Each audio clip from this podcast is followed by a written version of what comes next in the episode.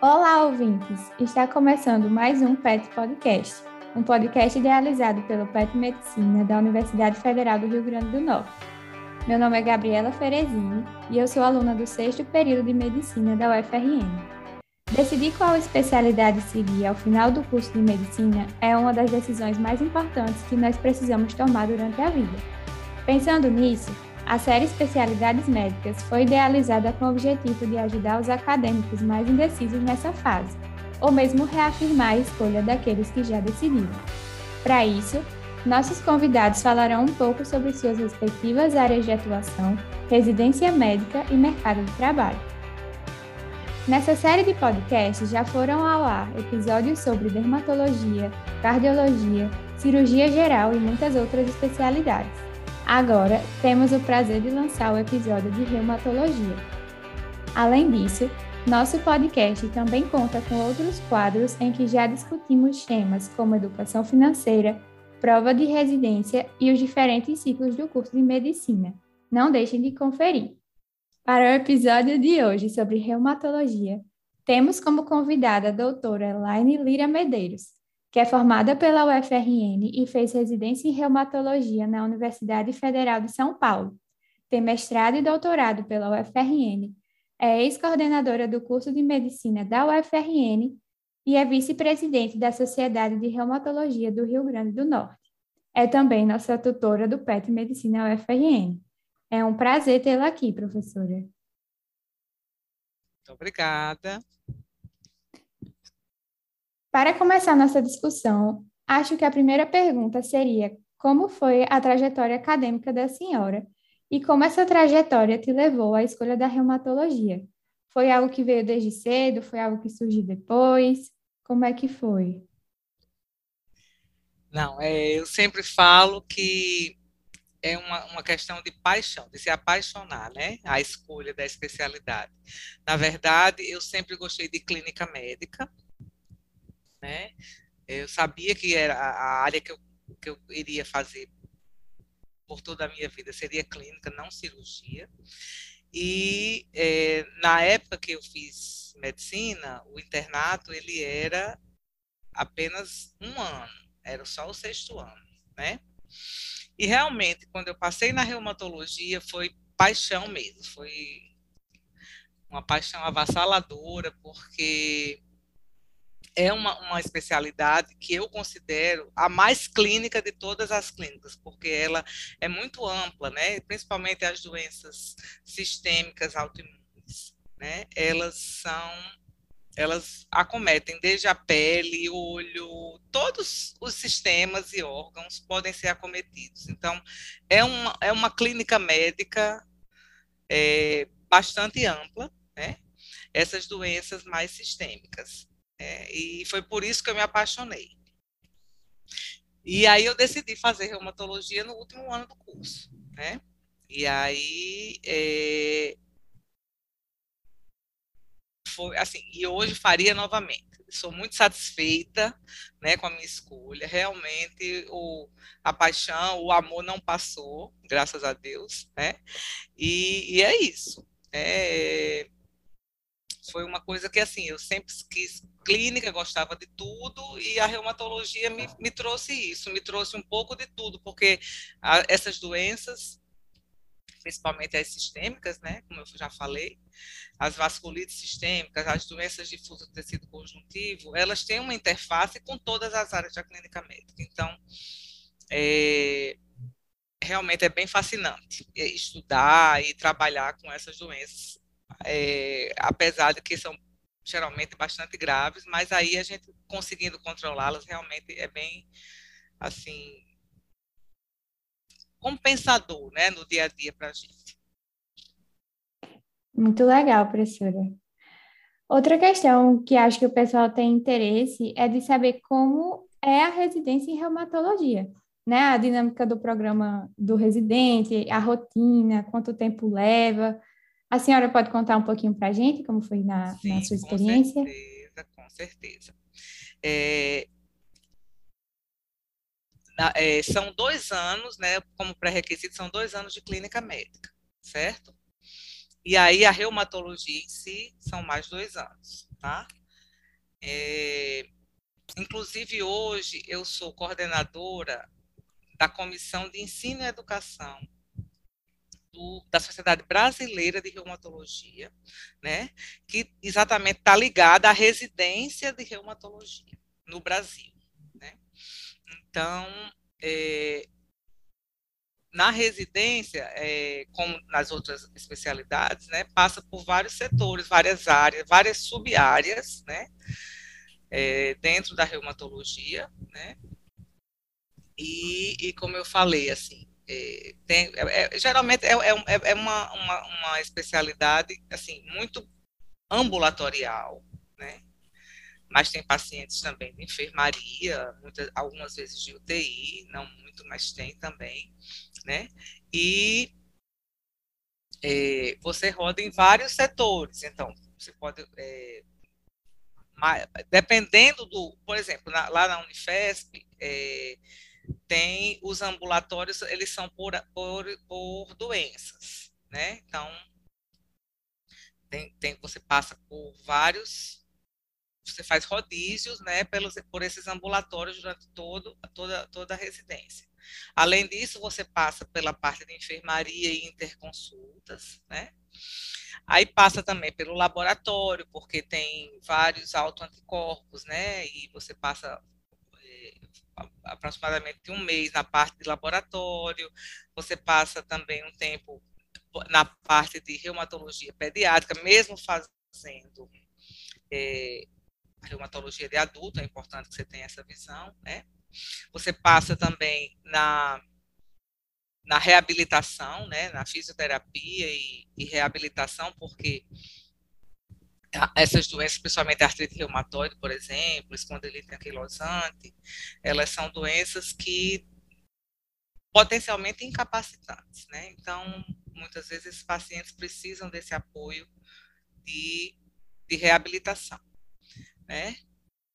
E deixe-me ver mais. Ah, tá, isso varia de, de residência para residência, de, de serviço para serviço, mas você pode também passar por algumas áreas afins, por exemplo, dermatologia, porque, como eu falei, essas doenças difusas do tecido conjuntivo têm uma interface muito é, ampla com a dermatologia, por exemplo. Então, porque tem também o, o, o, optativo, né? Então, dentro tem os obrigatórios e o optativo. Então, o, o, o residente ele escolhe, né, dentre as opções que aquele serviço oferece, né, o, o, setor que ele vai fazer esse optativo. Então, pode ser numa área, numa outra área clínica afim e assim por diante.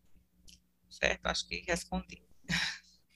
Respondeu. E já é, tirando o gancho dessa parte de, da parte optativa, né, que os estudantes já podem ir se direcionando até durante a residência, queria perguntar para a senhora quais são os caminhos possíveis após o período de residência básico, né, na especialidade, então as principais especialidades e caminhos mesmo que o residente pode seguir terminando a residência de reumatologia. É, veja bem, a, a, reumatologia, é como eu falei, a, a, a, gente se apaixona né, por essas doenças autoimunes e tal, que são multissistêmicas e tal. Mas, na verdade, há, há uma grande prevalência na reumatologia de doenças que a gente vai ver na atenção básica, inclusive, né? São doenças é, é, extremamente prevalentes que todo médico, na verdade, ele deveria ser melhor preparado durante seu curso de medicina. A questão é que muitas vezes é, o tempo, né, o tempo para a reumatologia durante o curso ele é muito escasso, né? E, e a, muitas vezes esse aluno ele não tem a segurança para lidar com essas, com essas doenças. Mas o que eu quero dizer com isso é, é ou você vai ser, assim, você pode trabalhar no, no, no público, né? Sempre vai ter, a demanda é muito alta, a procura é muito alta pela reumatologia a nível de atenção primária e secundária. E terciária também, mas assim, é, você pode ser um médico, por exemplo, que trabalhe no SUS, você vai ter muito paciente de reumatologia. né? Você consultório privado também, né? É uma demanda, uma procura bastante expressiva, né? Convênios, enfim, se você quiser. Você pode seguir a vida acadêmica, né? A parte de pesquisa clínica, ela é muito muito vasta na reumatologia, exatamente por causa dessas doenças que eu falei, né, que são autoimunes. Então, a, a indústria ela é muito ativa, né, tentando descobrir alguns medicamentos para controlar essas doenças muito inflamatórias, né? Tem doenças muito inflamatórias e muitas vezes o controle não é tão adequado. Então, é, a pesquisa clínica é um campo bem, bem amplo na reumatologia. É, a, a, vida acadêmica em si, como eu, eu particularmente, escolhi mais, assim, na verdade, o que predomina hoje na minha vida é isso, é a vida acadêmica, né, de ensino. Mas é, é uma coisa que eu sempre gostei também. Mas em termos de, de, de aplicar a, a parte técnica da reumatologia, sempre vai ter. Então, assim, tem alguns que, que, que gostam mais de, de urgência e emergência, então lidam muito com pacientes mais graves e interconsultas de, de UTI, etc. Né? Mas tem, ah, tem campo, tem muitos também depois da residência básica, você pode fazer estágios no exterior indeterminado, principalmente assim de laboratório, de, de imunogenética, é, é muito amplo, é muito, inclusive na, na, na Sociedade de Reumatologia brasileira, né, quando você está terminando o, o, R4, no caso, o R2 de reumato, que é o R4, né, contando com a clínica médica, sempre tem um, um, um curso exatamente que aborda isso, quer dizer, o que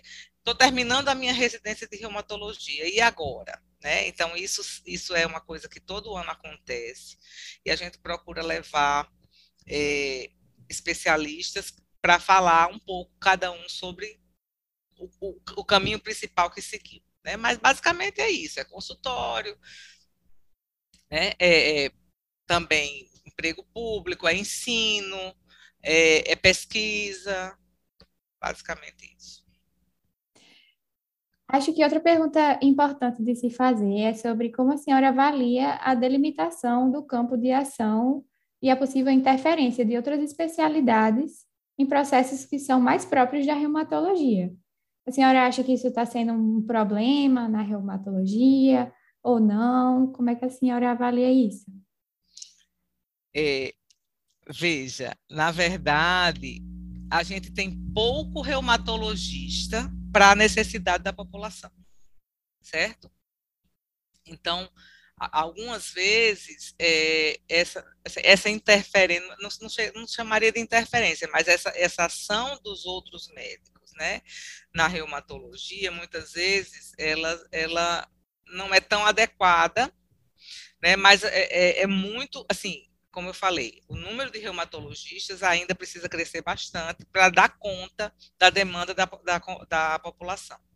Então, é mais nesse sentido. E, pelo contrário, é, se ouve muito falar, nesse, principalmente esses casos mais graves de doenças sistêmicas, né, autoimunes, é, quando ninguém sabe o que é, sabe? É uma doença bem complicada, bem, chama a reumatologia.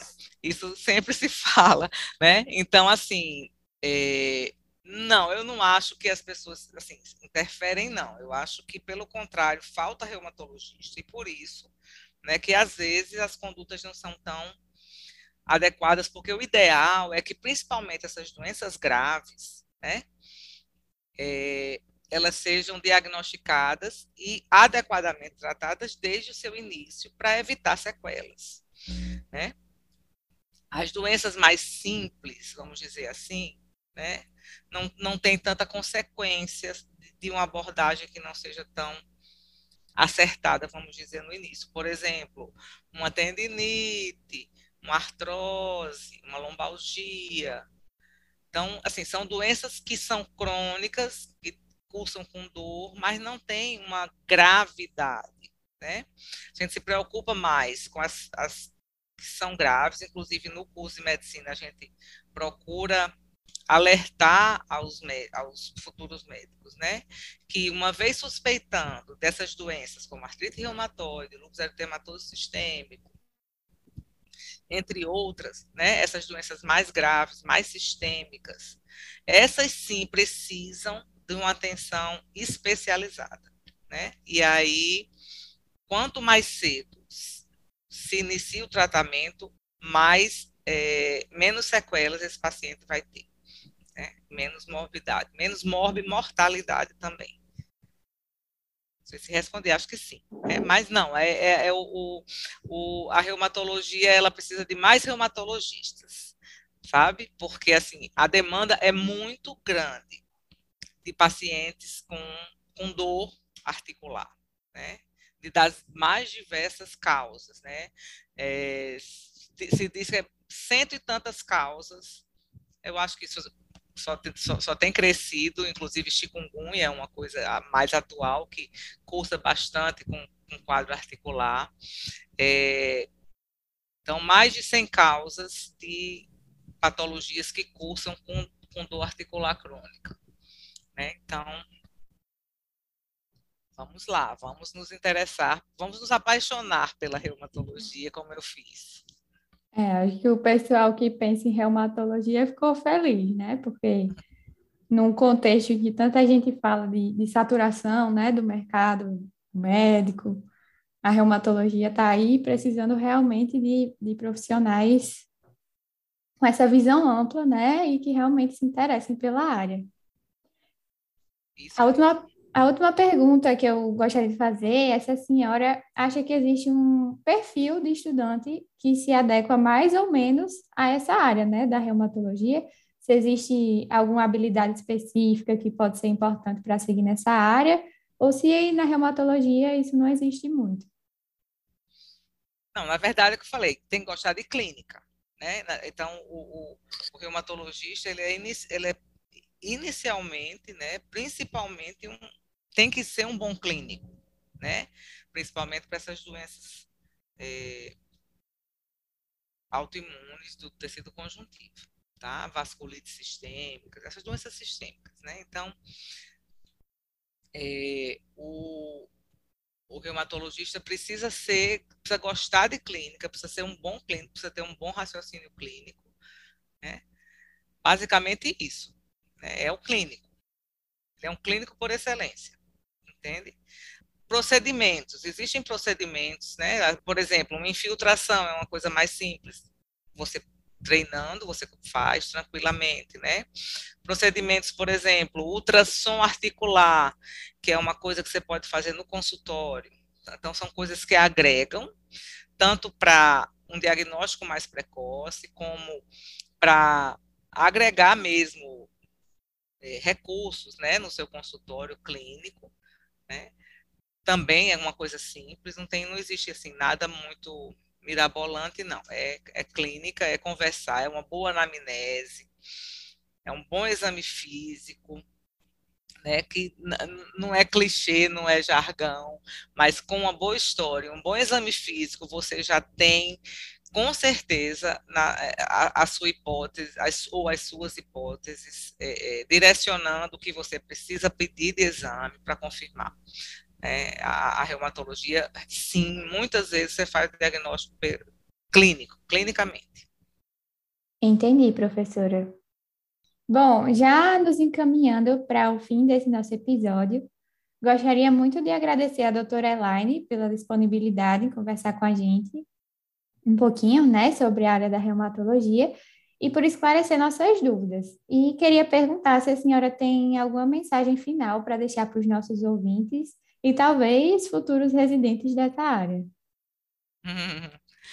É, então, eu vou repetir. Então, assim, é, de uma maneira geral, né, eu acho que a gente tem que fazer realmente a, a especialidade pela qual a gente se apaixona, porque a gente vai fazer isso com satisfação, né, com motivação durante toda a vida. Né? Então, óbvio que é importante, sim, em relação à remuneração, né, que eu não falei. A área clínica, ela não, assim, ela, é, ela não é tão bem remunerada quanto a área de procedimentos cirúrgico, etc. Mas não vai faltar paciente para você. Se você trabalhar bem, e, e, é isso que vai manter a sua vida né, com, com bastante paciente, é, você não vai, assim, para eu sou satisfeita com a remuneração que a especialidade me trouxe, né? Porque eu faço com satisfação, gosto do que faço, faria novamente, como falei, né? É, então é isso, eu acho que é, se deixem apaixonar pela especialidade, vocês vão passar o resto da vida fazendo.